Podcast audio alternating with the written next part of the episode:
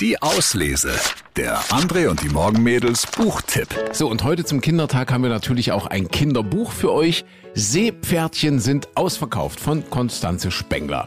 Es geht um Mikas Papa erstmal. Der arbeitet im Moment zwar daheim, hat aber totalen Stress, also wirklich Stress ohne Ende.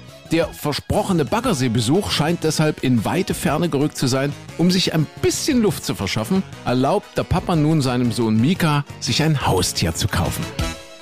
Hm, Papa gibt mir also sein Portemonnaie und sagt, ich soll auf dem Weg zum Zooladen auf die Autos gut aufpassen. Der Laden ist gleich bei uns um die Ecke. Ich gehe also in den Zooladen und suche mir eine Wüstenrennmaus aus. Aber der Mann im Zooladen, der Verkäufer, der will sie mir nicht verkaufen. Er ruft also Papa an. Papa wird gar nicht gerne gestört.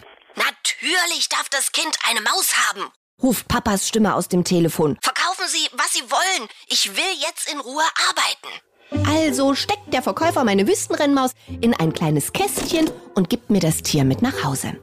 Dort stelle ich den Käfig im Wohnzimmer auf und richte ihn gemütlich für die Maus ein. Ich spiele den ganzen Tag mit meiner neuen kleinen Wüstenrennmaus. Verstecke und Tunnel findet sie toll. Also baue ich ganz, ganz viele für sie. Am nächsten Morgen kann ich meine Maus nicht finden. Meine Verstecke waren wohl zu gut. Ich frage Papa, was ich nun machen soll. Na, frag die im Zooladen, sagt Papa. Die sollen sich was einfallen lassen. Ja, Seepferdchen sind ausverkauft von Konstanze Spengler. Das ist ein witziges Kinderbuch zum Vorlesen oder natürlich auch schon zum selberlesen. Die Wohnung gleicht nämlich schon bald einem Zoo. Auf die Maus folgt ein Hund, auf den Hund folgt der Seehund, auf den Seehund ein Pinguin und schließlich steht da ein sehr musikalischer Elefant vor der Tür. Also ein Buch voller Überraschungen, geeignet für Kinder ab fünf Jahren. Seepferdchen sind ausverkauft von Konstanze Spengler. Viel Spaß. Die Auslese. Den Podcast gern abonnieren. Überall, wo es Podcasts gibt.